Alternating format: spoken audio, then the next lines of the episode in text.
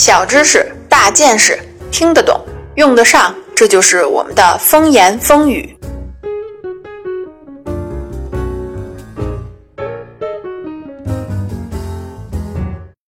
大家好，欢迎收听风言风语。今天啊，我们接着说哺乳动物的王者之路。上期结尾处呢，我们说到啊，哺乳动物在白垩纪的时候呢，其实并没有什么优势，无非呢是某些分支演化出了新型的牙齿。随着被子植物的忽然泛滥呢，种群的数量啊有所增大，而且呢演化出了有胎盘的以及有育儿袋的两个新谱系。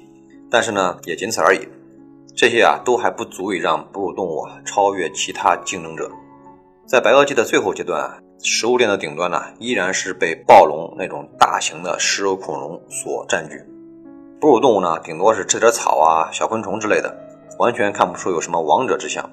直到六千六百万年前，一枚小行星从天而降。关于恐龙的灭绝啊，其实有很多种猜测。小行星撞击呢，是其中比较主流的说法。我们节目呢，就暂且啊采用这个观点。这颗直径十千米的小行星啊，引发了森林大火、海啸、地震和火山爆发，在短短几周内啊，就重塑了整个地球的面貌。这些灾难呢，再加上之后长期的气候和环境变化。才对恐龙造成了致命的打击，这就是所谓的“天塌下来有个高的顶着”。确实啊，这时候就看出来大有大的坏处了。最简单的道理呢，就是这么庞大的身躯啊，想找个躲的地方啊都很难，而且呢，一下子死了那么多生物啊，恐龙的食物链几乎就断了。反倒是小动物活下来的几率更高。当然，哺乳动物啊也遭到了灭顶之灾，尤其是那些啊个体较大。饮食结构啊比较单一的哺乳动物，都随着恐龙大哥一起在地球上消失了。只有几个坚强的物种挨过了那场灾难，其中呢就包括有胎盘类的共同祖先，后来呢演化出了啮齿类和灵长类，以及呢有袋类的祖先演化出了袋鼠和考拉。到这里啊，哺乳动物的舞台才算是真正搭建完成，比它大的呀基本上都死绝了。比它小的呢，又还没有它演化的完善。于是乎啊，在接下来的几百万年的时间里边，哺乳动物就在空空荡荡的地球上疯狂的繁殖，这才奠定了今天的霸主地位。那我就不明白了，像袋鼠和考拉那种傻乎乎的动物，它们的祖先怎么会安全的度过那场灾难呢？难道说真是傻人有傻福？今天啊，就请大家来关注我们的微信公众号。把你干过或者见过的最傻的事儿分享给我们，兔大王会挑选其中认为最傻的前三名，送个暖暖的抱枕给你，以此来证明上天永远会眷顾那些善良勇敢的傻孩子。好啦，我们继续听节目吧。至于有袋类的呀，为什么看起来傻乎乎的？一会儿再说。我们先来说一说有袋类的是怎么度过那场浩劫的，以及呢又是如何流窜到澳洲去的。现在地球上啊，大约生活这四千五百种哺乳动物，其中呢，二百五十种是有袋类的，占了大约百分之五。虽然呢听起来比较少啊，但是习性却非常多样化。其中有吃肉的，有吃素的，也有吃花粉和花蜜的。你还记得吧？我们上期说过呢，生物的多样性啊，才是活下来的关键。有袋类动物啊，显然就精通此道。另外一个有趣的地方呢，就是它们的繁殖策略。虽然同样都属于哺乳动物，但是呢，和胎盘类的就完全不一样。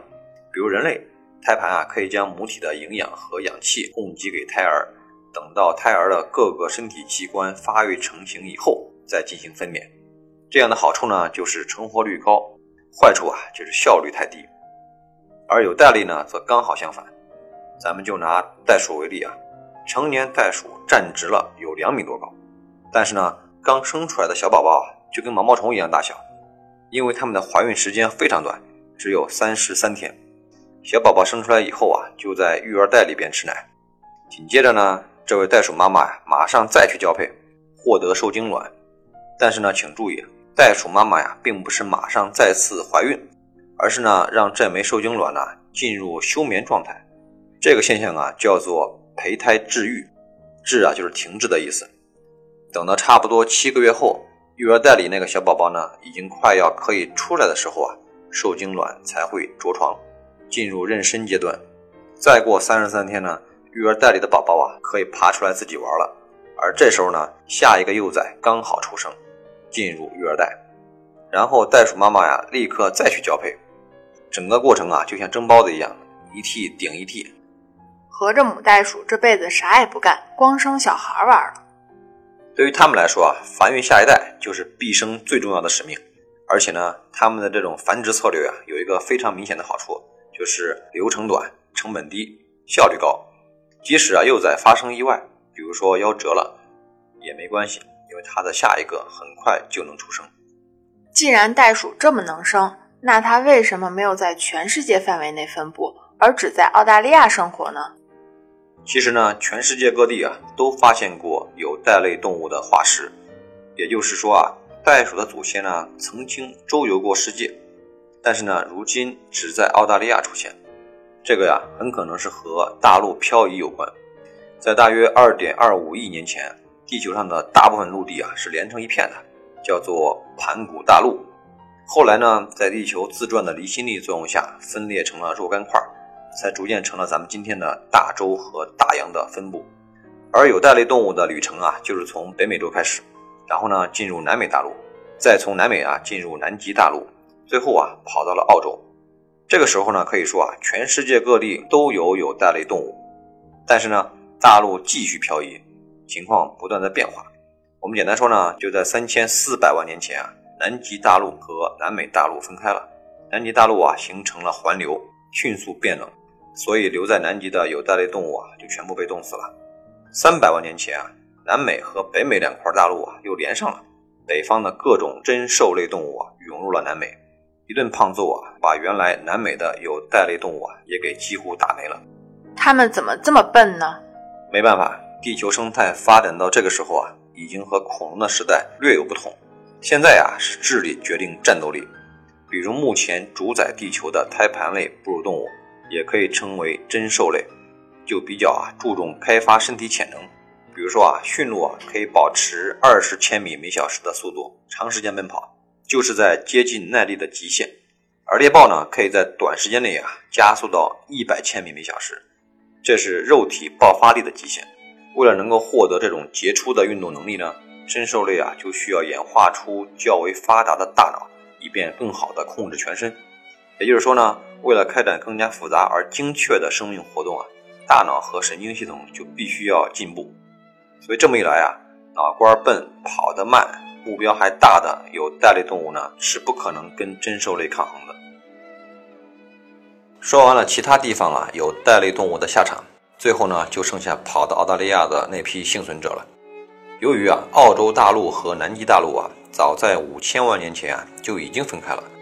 而且此后呢，一直就没有再跟其他任何大陆相连，所以啊，这批幸存者呢，相当于是来到了一个与世隔绝的孤岛，既没有天敌，也没什么竞争，所以啊，才存活了下来。这个世外桃源呢，一直要等到智人学会了航海技术啊，才被打破。听你讲完这段，我觉得有袋类动物的祖先当年也挺牛的，不仅在恐龙的淫威下发展壮大。还挺过了世界末日一样的灾难，又不远万里来到了澳洲。可是为什么现在我们熟悉的澳洲动物感觉都缺少点灵性呢？像考拉那种极品我就不说了，就连龙虾都是澳洲的肥，海参也是澳洲的粗，连肥牛都是澳洲的好。难道说澳洲的水土就适合养尊处优吗？这你可就冤枉他们了。其实啊，澳洲的生态环境啊并不怎么样。之所以诞生了一批傻乎乎的生物呢，也是被逼无奈的。首先啊，澳洲是一块独立的大陆，特点呢就是没什么地壳活动，但是啊，地表的风化作用却从来没有停过，这就造成了一个后果啊，那就是土壤最上层的腐殖层啊越来越薄。这腐殖层的作用呢，可能大家都知道，通过生物啊和微生物的活动啊，产生大量有机物，而植物生长呢，就是从腐殖层啊汲取营养。可是澳洲的腐殖层呢就很薄，导致呢植物都没啥营养，所以呢你还指望吃这些垃圾食品的动物能有多大出息吗？你看看考拉就知道了，这是地球上现存的脑容量和体重比例啊最小的哺乳动物。你别看它脑袋挺大，但是里边的脑子呀就跟一颗小核桃一样。它一天要睡二十个小时，一辈子呀就在几棵树的范围内活动，还不是因为伙食太差，所以才一点一点的演化或者退化成这样的嘛？再比如说袋鼠，也算是行动敏捷的动物了，对吧？可是呢，它也一样，在演化的过程中啊，选择了健身而不是健脑。我们之前说了，成年袋鼠一般能够长到两米多，最矮的呀也和人类差不多高。虽然上肢呢并不算特别灵活，但是啊两条腿实在是太粗壮了，一般人啊绝对打不过它。然而呢，论智力啊，那它就是个渣。脑子只有人类平均值的二十四分之一，这就说明了一个问题啊，那就是智力并非澳洲动物啊生存所需要的素质。原因很简单，因为吃的没什么营养，物种之间又没什么竞争，地理位置呢又与世隔绝，也不会出现天敌，那还发展什么智力呢？吃饱了喝足了就躺着玩，躺着睡。所以啊，澳大利亚才出现了各种呆萌的生物。其实呢，你现在看到的还只是极少一部分。百分之九十五的生物啊都被早先入侵的人类给灭绝了，甚至呢，连人类带来的猫啊、狗啊、兔子啊，在澳洲啊都特别有生存优势。可以说啊，一个物种只要能够进入澳大利亚，那基本上就是人生赢家。好了，关于有袋类动物啊，我们今天就聊到这儿。下一期呢，我们要到海洋中去寻找更多神奇的动物。我们下期再见。